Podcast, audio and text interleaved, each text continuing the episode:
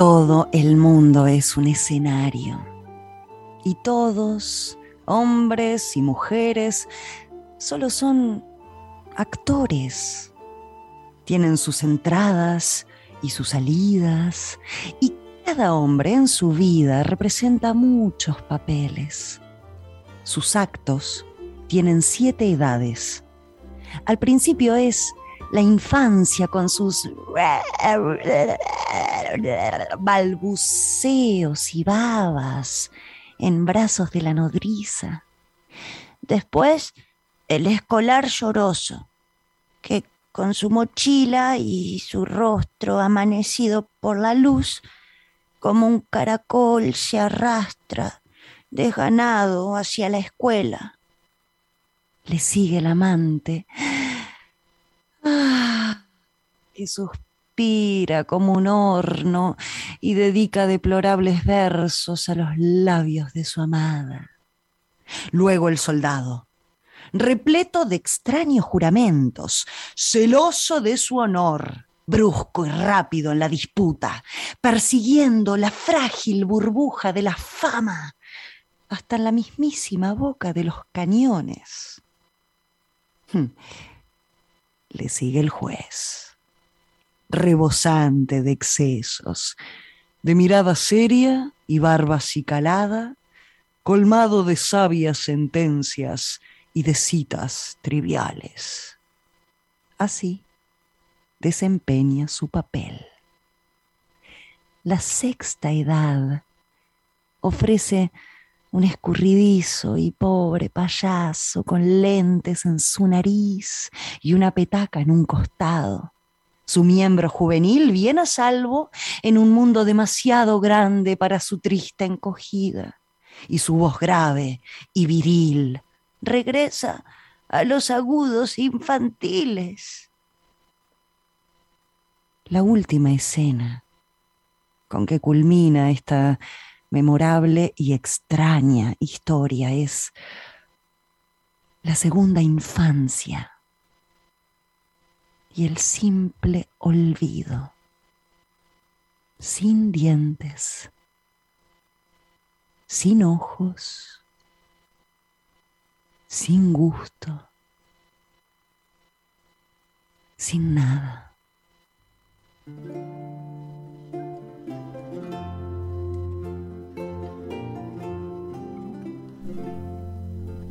Señoras y señores, habló el melancólico Jax. Esto es Gigantes de la Escena, cuarta entrega, la primera de dos, dedicada a William Shakespeare. Esto es, como gustéis, qué maravilla, la lectura dramatizada que acabamos de escuchar de Maya. Maya que está ahí. Maya, bienvenida, ¿cómo estás? ¿Cómo estás, Fernando? Qué alegría, bueno, estoy muy entusiasmada porque nos estamos metiendo con, yo me atrevo a decir el gigante de los gigantes, o por lo menos es mi preferido, es mi, gran amor, mi pasión, me parece una criatura absolutamente increíble, inverosímil. De ahí que esté también entonces que le dediquemos eh, no uno, sino dos, hubiera dado para tantos más, pero por lo menos dos capítulos. Exactamente, exactamente, porque la verdad que fue muy complejo el proceso de selección en sus 39 monstruosas obras. Este, quería transmitirles todas, pero es imposible, hay que hacer un ciclo solamente de William. Eh, así que elegimos un, un programa de comedia y un programa de tragedia. Perfecto. parece? Sí, sí. Y bueno, me habló Jax, ¿no? Así arrancan estas entregas de gigantes de la escena, ahí lo escuchamos. Eh, qué hermoso monólogo, ¿eh? Creo que, nos quedamos todos como con el sonido de ese, de ese recorrido por la vida que empieza con, esa, con, esa, con ese gran verso, ¿no? Eh, el mundo es un escenario. Habló, habló Jax y así empezamos de a poquito entonces a, hablar de Shakespeare, como siempre, primero con capítulo histórico, ¿no, Maya? Exacto, vamos a dar un poco de marco histórico. Eh, bueno, este, estamos como bien decís, eh, en este programa precioso con como les guste o como gustéis, ¿no? Primero aclarar eso, ¿no?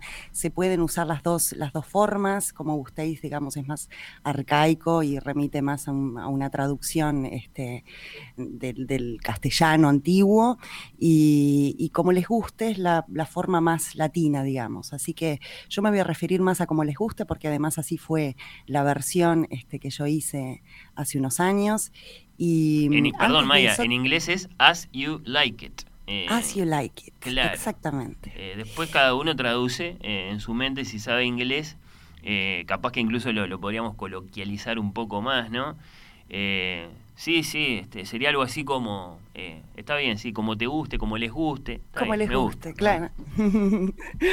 y eso también nos, nos, acerca un poco, ¿no? Como gustéis lo pone muy solemne y una cosa como muy...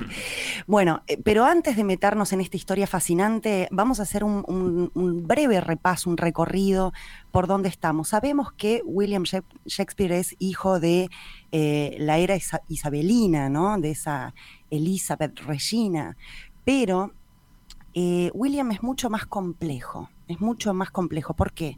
Porque si bien es, eh, digamos, el gigante más universal de todos, también es sumamente inglés. Él es la institución del teatro inglés, ¿no? Por antonomasia. ¿Y qué significa esto? Significa que ha brevado de su historia de esa historia tan compleja, tan larga, tan llena de sangre, tan llena de, romance, de leyendas, de mitologías, ¿no? Es como la historia inglesa es fascinante, a mí me resulta absolutamente fascinante y es como gráficamente como una cebolla, ¿no? Con miles y miles de capas que si uno empieza a desmontar, se asombra, no puede creer, pero cada capa a su vez se va fusionando, va alimentando a la capa siguiente.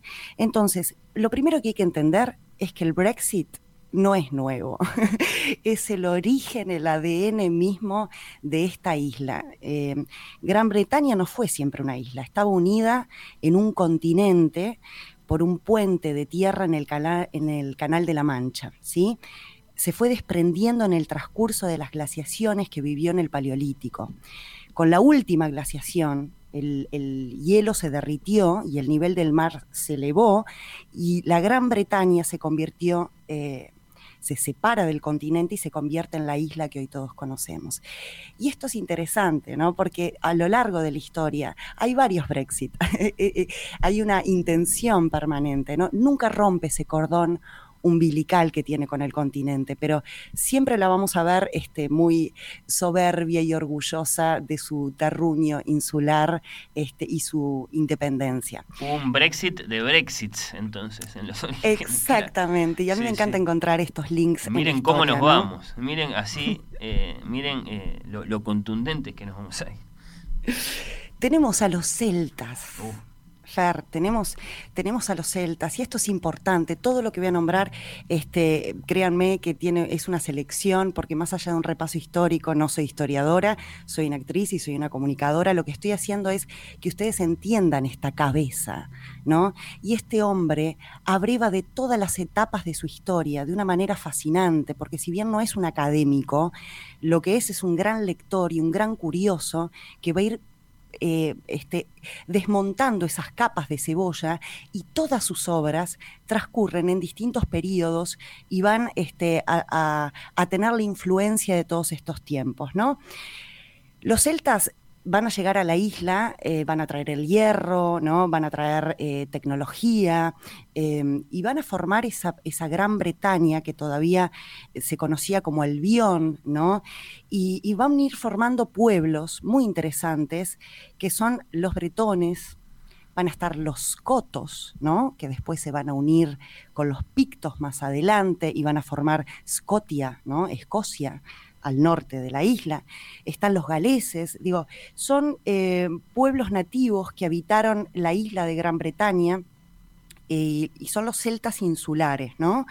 Em, antes de que su cultura y su lengua fuera reemplazada por las invasiones anglosajonas.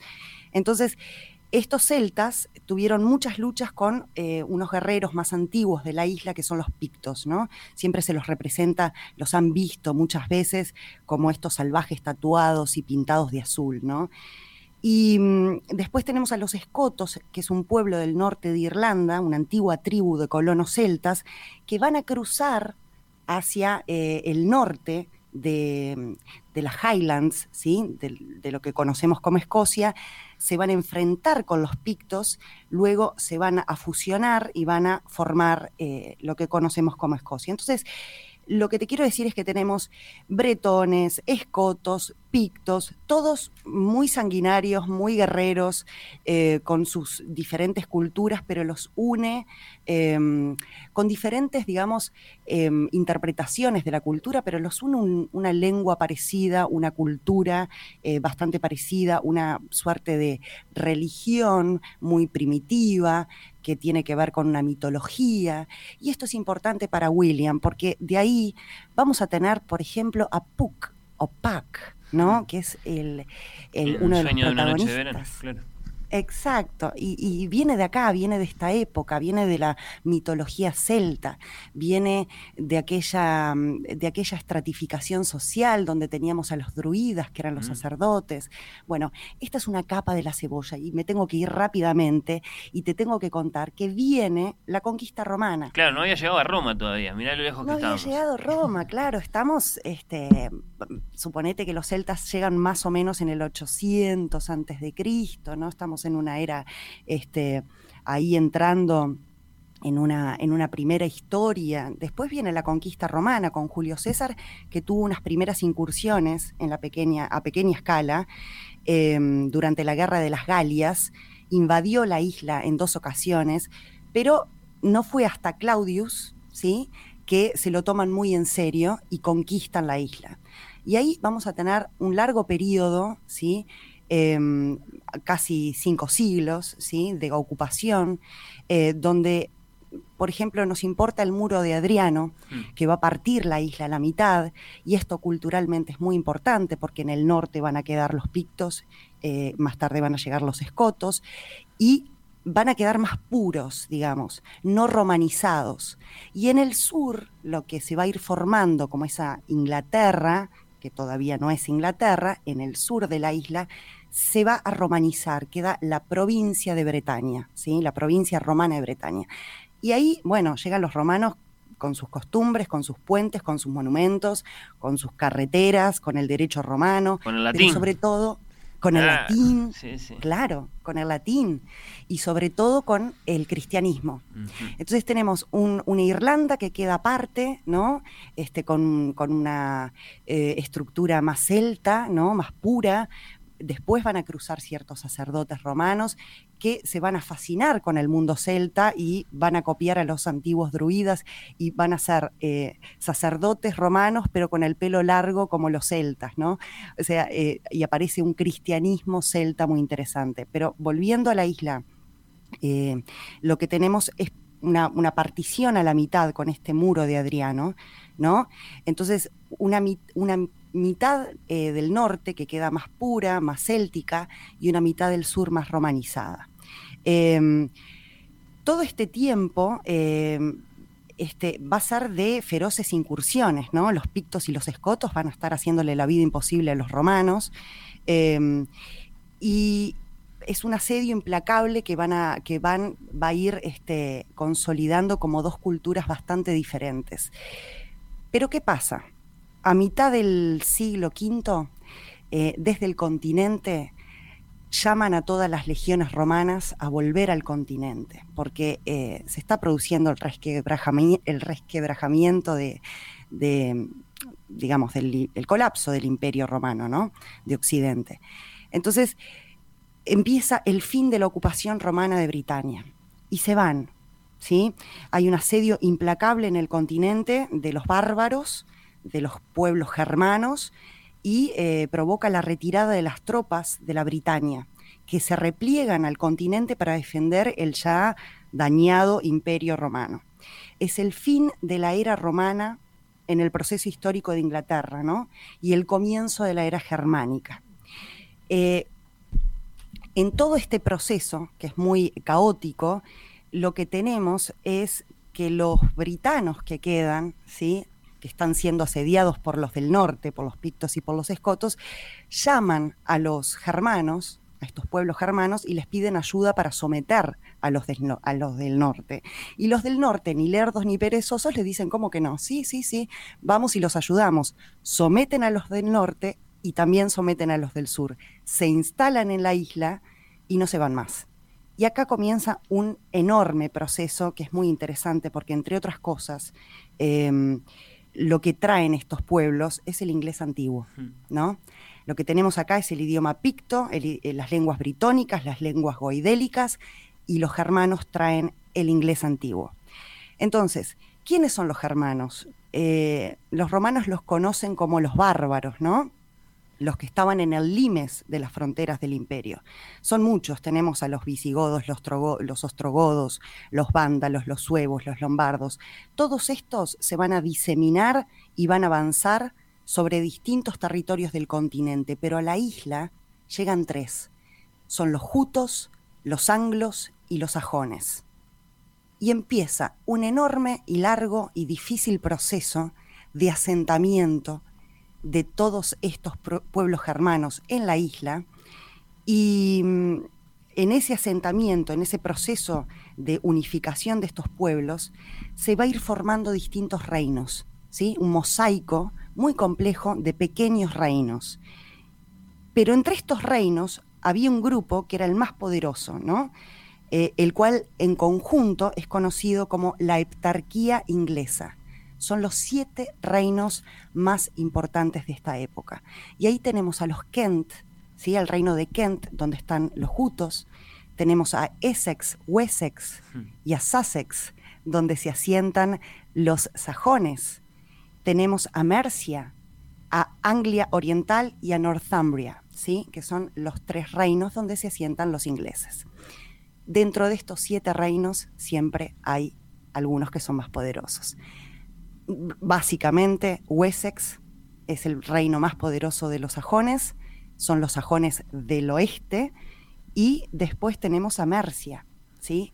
el más poderoso de los tres reinos anglo, anglos. Entonces se van a ir disputando durante siglos eh, cuál es la, hegemonía, porque la idea era unificar toda esa tierra, unificar la isla. Sí, pero claro, el superclásico medieval, hmm. ¿no? El Peñarol Nacional, Boca River, es Mercia Wessex, ¿no? Y este superclásico lo que quiere es, bueno, bajo qué corona se unifica esta isla termina ganando, digamos, la, balanza, es un largo proceso que no lo puedo explicar, pero la balanza se inclina finalmente sobre Wessex, ¿no? que toma el control rápidamente de los otros reinos.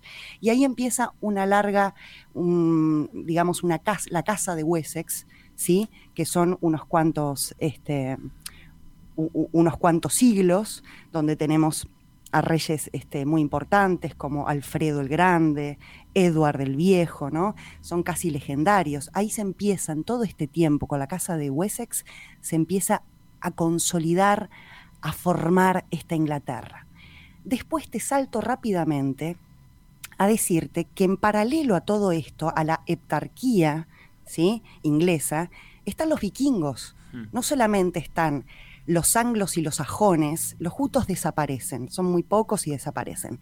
Los anglos y los sajones están disputándose ese territorio, pero en paralelo están sufriendo las incursiones terribles de los bravos del norte, ¿no? Estos, estos temibles hombres del norte, que son los feroces vikingos escandinavos, sobre todo daneses, ¿sí? Y después también se meten en, en, la repartija de esa isla que ya está totalmente desgarrada, digamos, eh, los noruegos.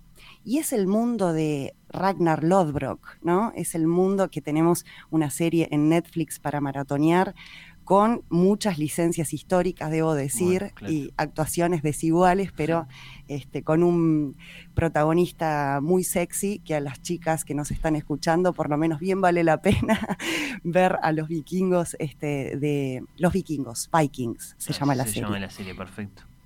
Y después tenemos a los hijos de Ragnar, que van a ir a, este, a vengar a su padre, ¿no? Eh, ahí lo tenemos a, a, Bjork, a Uve, a Ivar el deshuesado, todas estas historias de mucha sangre donde están eh, los normandos pidiendo su, eh, su tajada. Entonces, por ahora vamos, los celtas, capa de los germanos, ¿no? Los anglos y los sajones y los jutos. Después se nos meten los vikingos, que van a hacer muchas eh, incursiones hasta que logran tener casi un siglo con su casa danesa, ¿no? Y ahí tenemos a Canuto el Grande. Después vuelven los sajones a tener hegemonía. Bueno, hay un montón de idas y vueltas, la batalla de Hastings, ¿no? Donde tenemos a Guillermo de Normandía, desde Normandía, desde el continente, que va a estar reclamando eh, la corona de la isla. Digo, son muchas capas, muchas cosas a través de toda esta eh, era medieval tan compleja y sangrienta y empieza una dinastía normanda, ¿no? de, Normandía, con Guillermo el Conquistador. Y mm, llegamos a la dinastía Plantagenet, ¿no? Los Plantagenet, que es una dinastía Anjou, que comienza a ser conocida como Plantagenet porque eh, Godfredo V de Anjou tenía una ramita de retama eh, como cimera, ¿no? Y en francés se le decía planta Genet, ¿no? Y ahí ya los conocemos como los Plantagenet de acá más adelante. Bueno, es la era de Ricardo I, eh, Corazón de León, eh, es la era de Leonor de Aquitania, es la era donde se mezclan, además de la historia y de enormes procesos históricos y batallas y guerras, eh, Juan sin tierra, ¿no? las cruzadas, eh, además de todo esto, se va formando, por ejemplo, la Carta Magna, que es en, tiempos de Juan Sin Tierra, es el antecedente, el embrión de lo que va a ser el Parlamento eh, inglés, tan importante para la democracia moderna. Em, y empieza la sucesión de Enríquez, de Eduardos, ¿no? Tan compleja, tan difícil de, recordar. Ahí están los, eh, Lancaster y los York los Lancaster y los York. Pero antes tenemos la Guerra de los Cien Años. Bueno, claro. Y tenemos en la Guerra de los Cien Años, tenemos a Juana de Arco, vamos a tener ¿no? la Dama de Orleans, vamos a tener una peste que también va a inspirar a William Shakespeare en, muchas de sus obras. Vamos a tener este, la peste negra de 1349, batallas importantísimas. Em, tenemos dos ramas muy importantes en la familia Plantagenet. Como bien este, lo adelantaste, los Lancaster y los York. Son primos, son nobles que se van a estar disputando la corona de Inglaterra. Y es una, guerra que dura 32 años, donde se desangra absolutamente eh, esa, isla. Em, una casa de, Lancaster primero, con los Enríquez, y después eh, toman el mando los York. Y el último de los York va a ser el, una de las obras de William Shakespeare, tiene su nombre, eh, es el temible, el, monstruoso Ricardo III. Esa es, este perdón Maya, la, famosa guerra de las dos rosas, ¿no? la guerra de las dos rosas. Cada una de las casas se identificaba con una rosa roja, blanca, eh, y, bueno, eh, así por ejemplo la, se llama una, una maravillosa novela de Stevenson, que, narra eh, ese, enfrentamiento entre las dos casas. Después va a venir la tercera casa, no me quiero volver a adelantar, pero cuando lleguemos a Elizabeth va a aparecer una tercera casa ahí terciando, eh, que es la que se va a quedar con todo. Exactamente, exactamente. Sí, eh, la rosa roja, que son los Lancaster, y la rosa blanca, que son los, los York. Y a partir eh, de todo ese lío, ¿no? Este, con la guerra, la guerra final de la batalla de Bosworth, ¿no?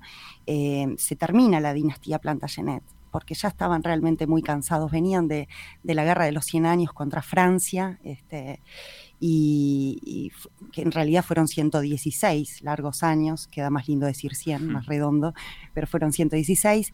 Después, dos años después de la Guerra de los 100 años, es la Guerra de las Dos Rosas, que dura 30 y 32 años más. Entonces, realmente estaban muy agotados y lo que se necesitaba era una... Eh, se, necesitaba paz interna, ¿no?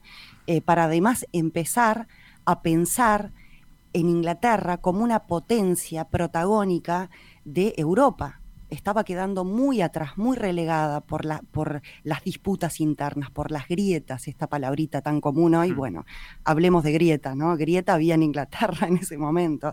Eh, era demasiado em, este, sísmico todo lo que estaba sucediendo adentro como para poder proyectarse como una potencia.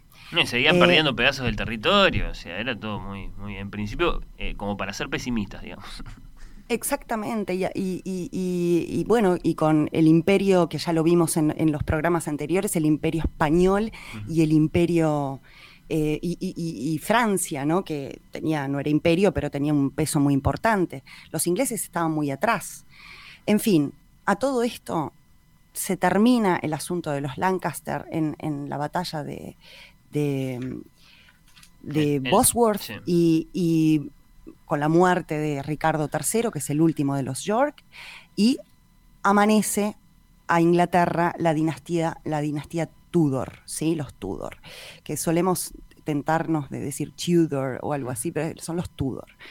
Enrique VII, eh, rey, es rey de Inglaterra, unifica las dos rosas, la rosa roja y la roja blanca, en un mismo escudo, y ya después su hijo, Enrique VIII, va a ser eh, una persona fascinante donde empieza toda esa apertura. Mm, el de las esposas.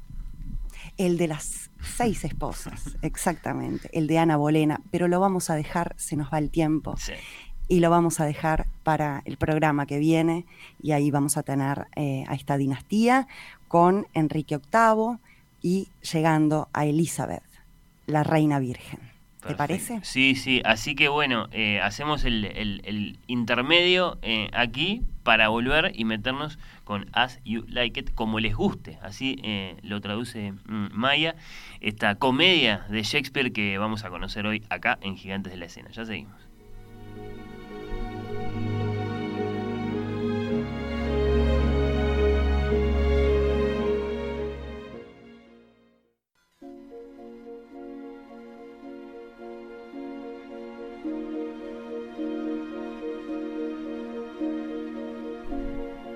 Es Gigantes de la Escena con Maya Francia que hoy presenta Como les guste de William Shakespeare. Maya, ¿cómo presentamos esta obra del gran William, como lo llamas vos? Es una comedia pastoril preciosa hermosa.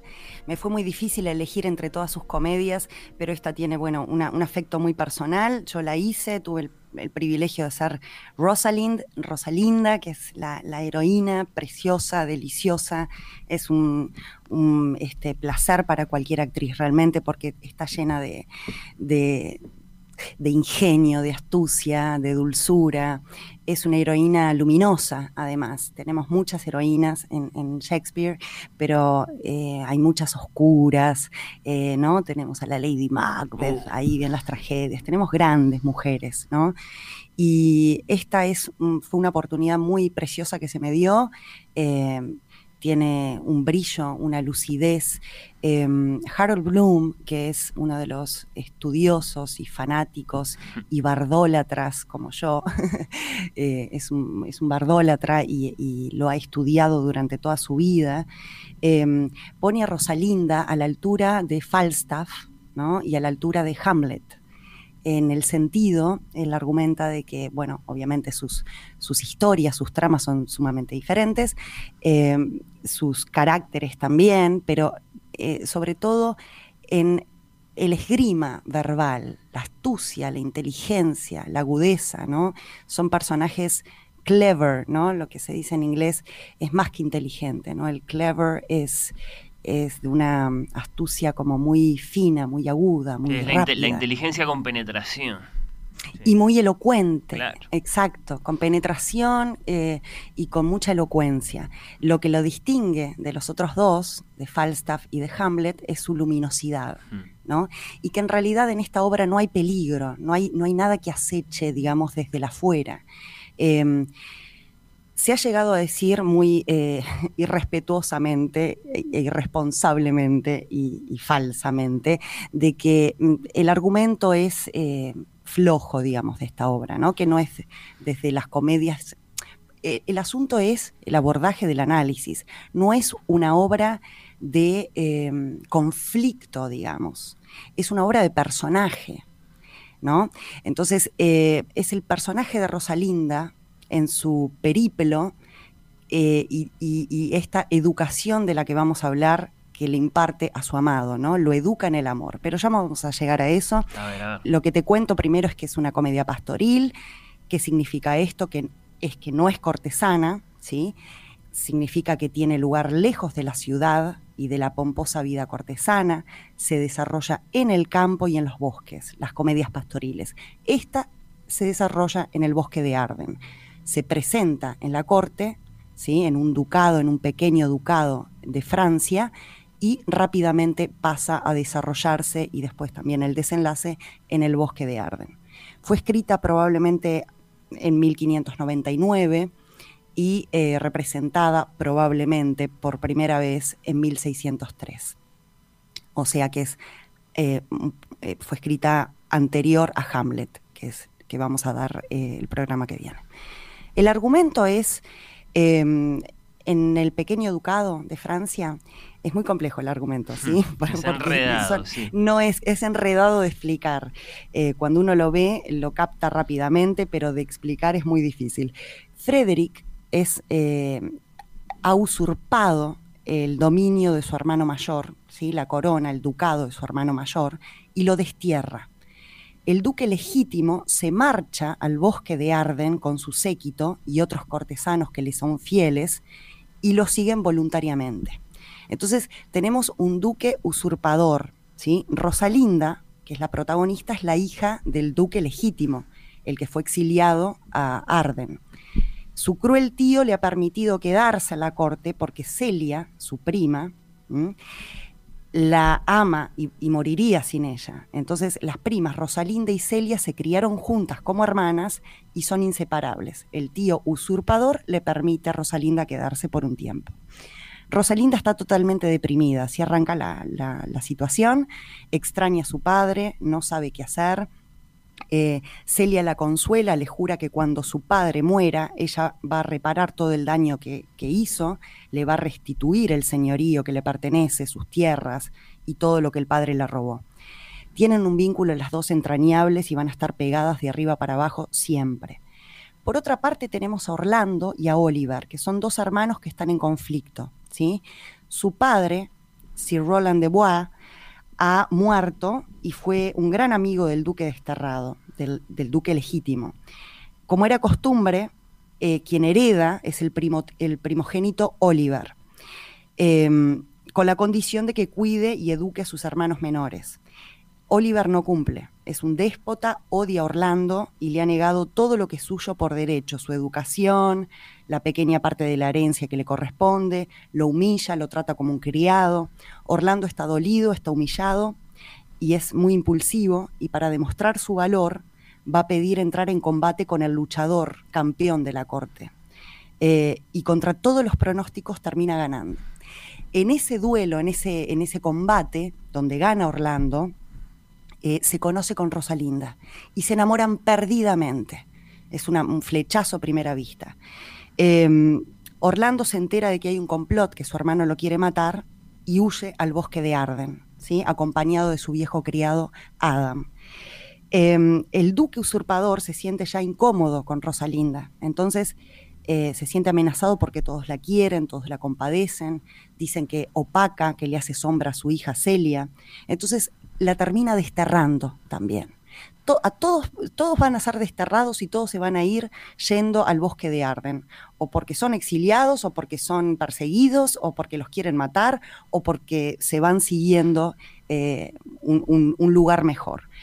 Entonces, Rosalinda se va al bosque de Arden con su hermana, con su prima Celia. Celia dice que no la va a dejar sola, que la va a acompañar. Y las dos muchachas emprenden ese viaje, pero antes dicen, somos dos jóvenes, somos chicas, nos vamos a meter por un bosque, ¿qué tal si nos disfrazamos? para, para estar más seguras. Entonces, Rosalinda se disfraza de hombre, de pastor, y Celia de una pastora, ¿no? Se saca los ropajes de, de, doncella y se pone como una pobre pastora. Y Rosalinda asume el papel de Ganímedes, ¿sí? Acá tenemos el gran tema de la obra, ¿no? Que es, el, es un travestismo, ¿no? Muy usado por, por Shakespeare y por, y por la época también, ¿no? Se va a vestir de hombre y va de aquí en más a presentarse con todos los personajes como Ganímedes. Em, Celia se va a llamar Aliena. Los personajes vamos a ver dentro de un ratito que no son arbitrarios los nombres estos, los elige por algo Shakespeare. Em, el duque Federico, furioso ante la desaparición de su hija, eh, le pide a Oliver que vaya a buscar a, las doncellas y decide acabar de una vez por todas con su hermano. Quiere ir al bosque, matar a su hermano y que se termine todo esto, porque se, se empiezan a ir de la corte, siguiendo al duque legítimo. En el bosque están todos dispersos, tratando de encontrarse, y acá empiezan los enriedos, ¿no? Los personajes empiezan a entrecruzar, a conocer, a, este, confundir, ¿no? Están todos viviendo sus aventuras, sus propios periplos, sus aprendizajes. Ahí tenemos una parejita de pastores muy, muy este, graciosa, que son Silvio y, y Phoebe, eh, Silvio está totalmente enamorado de Phoebe, la sigue, la persigue, eh, Phoebe que se lo quiere sacar de encima, que, que, lo rechaza sistemáticamente, se van a encontrar con Ganímedes, que es Rosalinda, Phoebe se va a enamorar de Ganímedes, obviamente sin saber que es una mujer, y empiezan todos estos enriedos, estos, estos eh, desencuentros, estas confusiones, donde el público... Comedia es equívoco, ¿no, Maya? Exactamente, es equívoco. Y acá van a pasar un montón de cosas, ¿no? Los tenemos, por un lado, a el séquito, al duque, bueno, al padre de Rosalinda, que armó una especie de comunidad hippie, digamos, imagínenselo, ¿no? Que están viviendo the golden age, ¿no? Están viviendo la edad dorada. Eh, al mejor, uno de los personajes dice, están viviendo como eh, vivía el viejo eh, Robin Hood con sus forajidos compañeros, ¿no? Un mundo sin dolor un mundo, un mundo además alejado, tal cual, alejado de, las intrigas, de las conspiraciones, de toda esa putrefacción cortesana, ¿no? Donde todos el, poder están siguiendo el poder. Entonces, están viviendo de la naturaleza, están siendo felices con los recursos que esta naturaleza este, le da. Y después están todos los otros personajes buscándose. Se van a encontrar Rosalinda con Orlando, y va a empezar toda esta confusión porque no se encuentra Orlando con Rosalinda, se encuentra con Ganímedes. Y Rosalinda muy hábilmente va a aprovechar ese disfraz, ¿sí? Para em, entablar una relación con Orlando, una relación eh, desde el engaño, es un engaño muy pícaro, ¿no? Eh, y va a tratar de sonsacarle cuánto ama a Rosalinda, ¿no? Y esto es maravilloso. Y acá aparece el gran tema. ¿no? En Perdón, Maya, capaz que está bueno el, apunte, yo pienso que los oyentes lo saben, pero por supuesto en una primera representación de como les guste, eh, de Rosalinda hace un actor, porque no podían eh, actuar las mujeres en el teatro isabelino, entonces cuando se disfraza de hombre esta Rosalinda, en realidad el actor vuelve eh, a ser él mismo y entonces era un momento particularmente brillante de la obra. Excelente tu apunte, porque el público estaba, estaba exactamente, sabía eh, que estaba mirando a un actor hombre que representaba a un personaje femenino, que es Rosalinda, que representa a un personaje masculino, que es Ganímedes. Es una suerte de mamushka, ¿no? Este, donde hay capas y capas y capas de complejidad que lo hace mucho más gracioso toda la, eh, todo este ocultamiento y todos estos equívocos. Eh, acá aparece un, tema importantísimo. Eh, William Shakespeare tiene muchos epítetos, ¿no? O sea, pero entre ellos es The Master of Disgust, ¿no? Que es el verdadero amo de los engaños, ¿no? El engaño como disfraz, el disfraz como ocultamiento. Em, los personajes están disfrazados, camuflados, travestidos eh, en muchas obras de Shakespeare, pero acá es, eh, lo lleva al paroxismo, digamos, el disfraz, porque em, el espectador, como bien decís, es cómplice de, una suerte de capas, ¿no? de, de, mamushkas, donde se empieza hasta a marear el espectador, se empieza a reír de toda de esa confusión. Eh, tenemos una Phoebe, que es una pastora, que la persigue otro pastor enamorado, no le da bola. Ella se enamora de Ganímedes, Ganímedes que es mujer y se la trata de sacar de encima.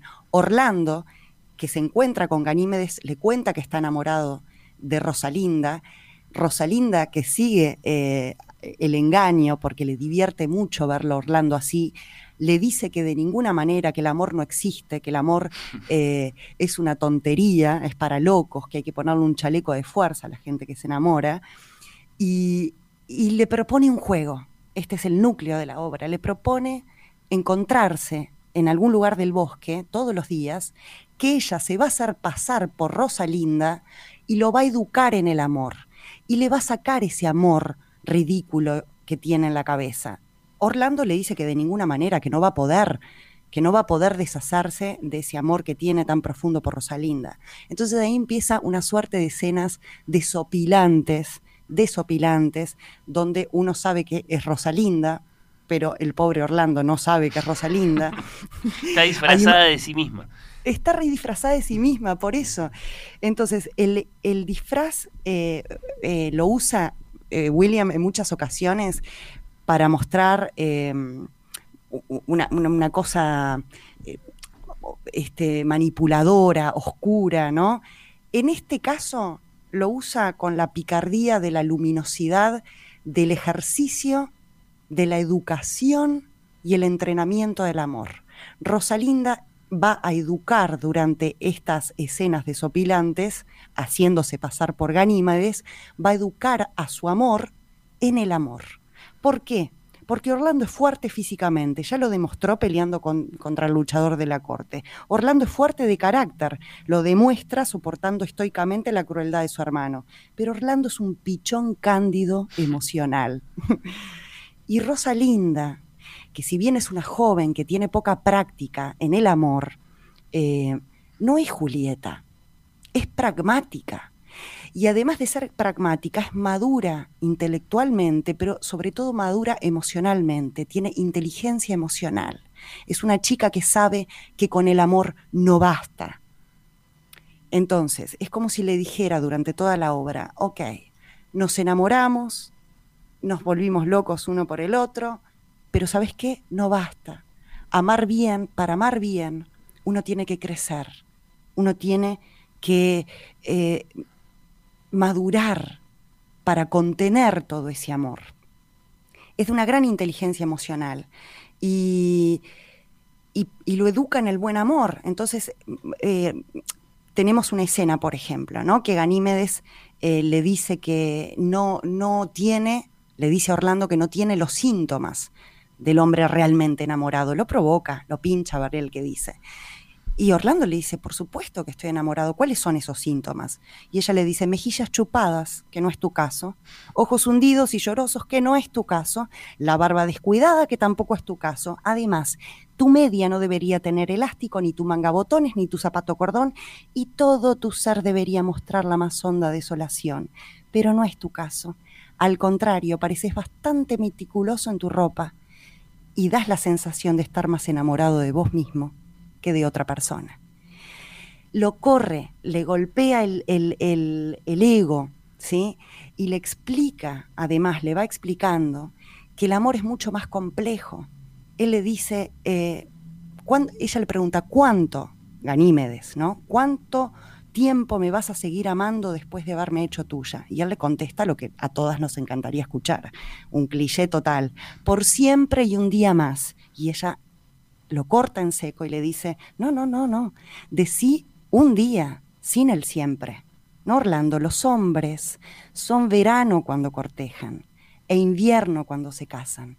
Las mujeres son primaveras y son solteras, pero el panorama cambia cuando se casan. Seré más celosa que un gallo por su gallina, más gritona que un loro bajo la lluvia, más caprichosa en mis deseos que un mono. Lloraré por nada y lo haré cuando quieras estar feliz. Reiré como una hiena y lo haré cuando tengas ganas de dormir.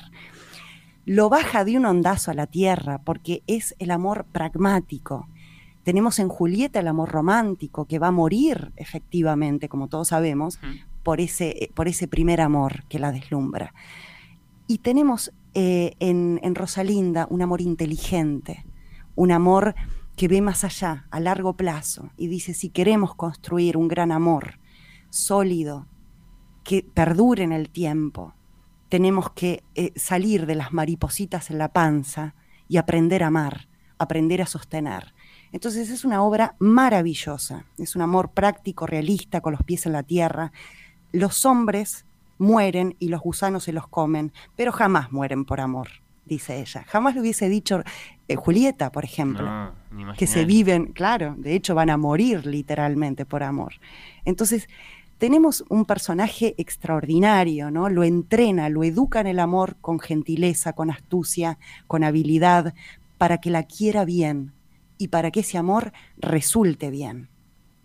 Y además tenemos muchas otras formas de amor, no solamente del amor de pareja, ¿no? Eh, como les guste, como gustéis, es el amor fraternal, ¿no? El de Celia y Rosalinda, esas, esas primas que van a estar juntas eh, permanentemente. Tenemos el amor de la lealtad, tenemos el amor colectivo de esa comunidad que sigue al duque, al duque legítimo y, que, y, que, se sostiene y que teje redes de fidelidad.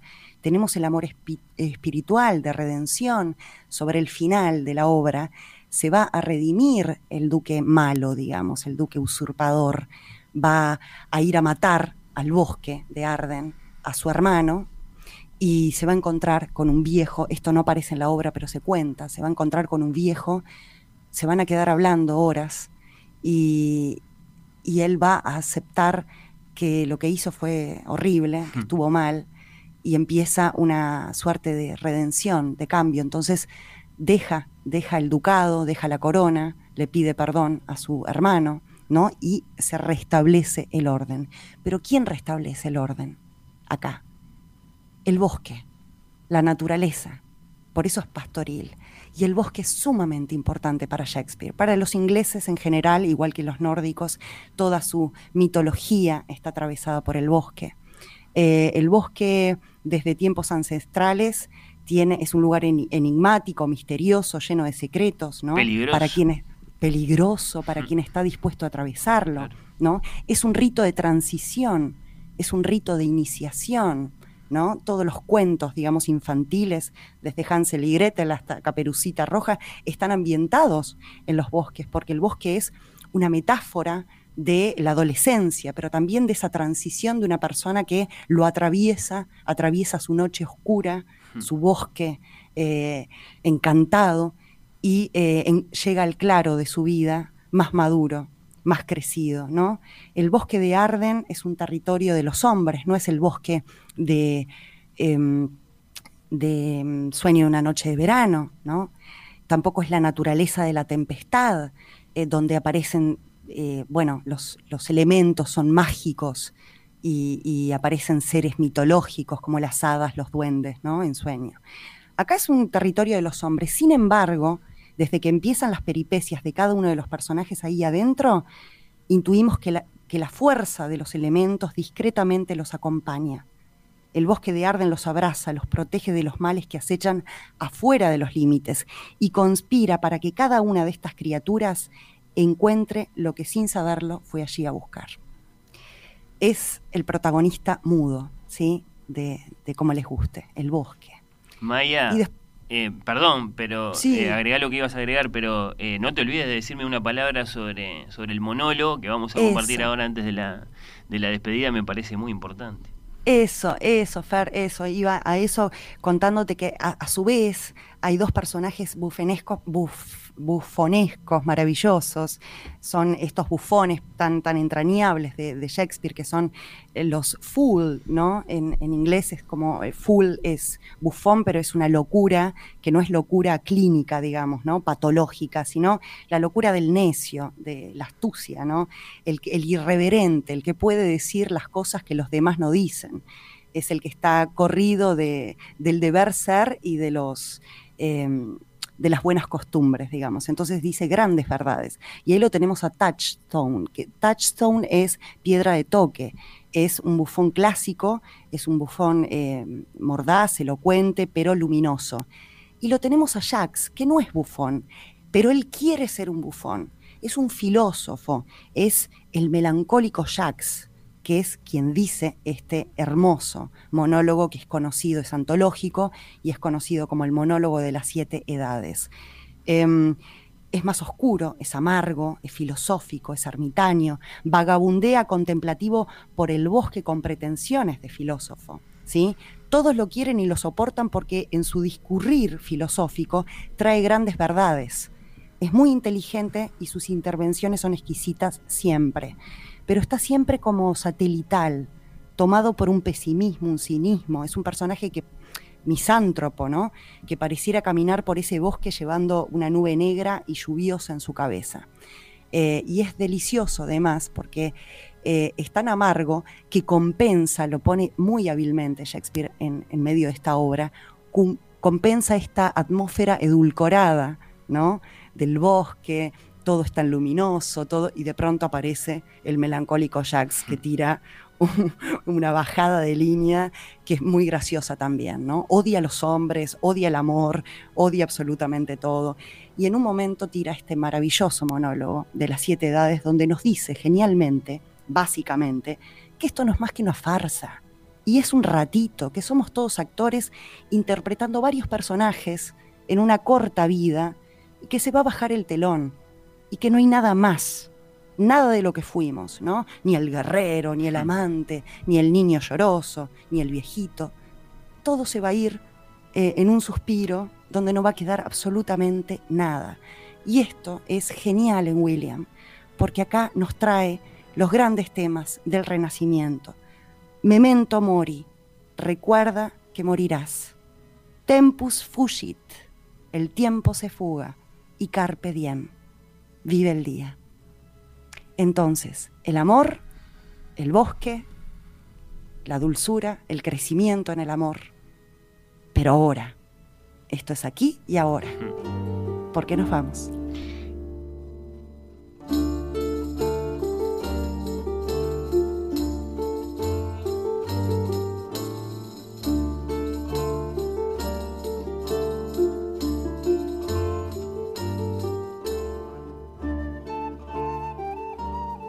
Todo el mundo es un escenario y todos, hombres y mujeres, solo son actores. Tienen sus entradas y sus salidas y cada hombre en su vida representa muchos papeles. Sus actos tienen siete edades. Al principio es la infancia con sus balbuceos y babas en brazos de la nodriza. Después, el escolar lloroso, que con su mochila y su rostro amanecido por la luz, como un caracol se arrastra desganado hacia la escuela. Le sigue el amante, que suspira como un horno y dedica deplorables versos a los labios de su amada. Luego el soldado, repleto de extraños juramentos, celoso de su honor, brusco y rápido en la disputa, persiguiendo la frágil burbuja de la fama hasta la mismísima boca de los cañones. Le sigue el juez, rebosante de excesos, de mirada seria y barba acicalada, colmado de sabias sentencias y de citas triviales. Así desempeña su papel. La sexta edad ofrece un escurridizo y pobre payaso con lentes en su nariz y una petaca en un costado. Su miembro juvenil bien a salvo en un mundo demasiado grande para su triste encogida. Y su voz grave y viril regresa a los agudos infantiles. La última escena con que culmina esta memorable y extraña historia es la segunda infancia y el simple olvido, sin dientes, sin ojos, sin gusto, sin nada.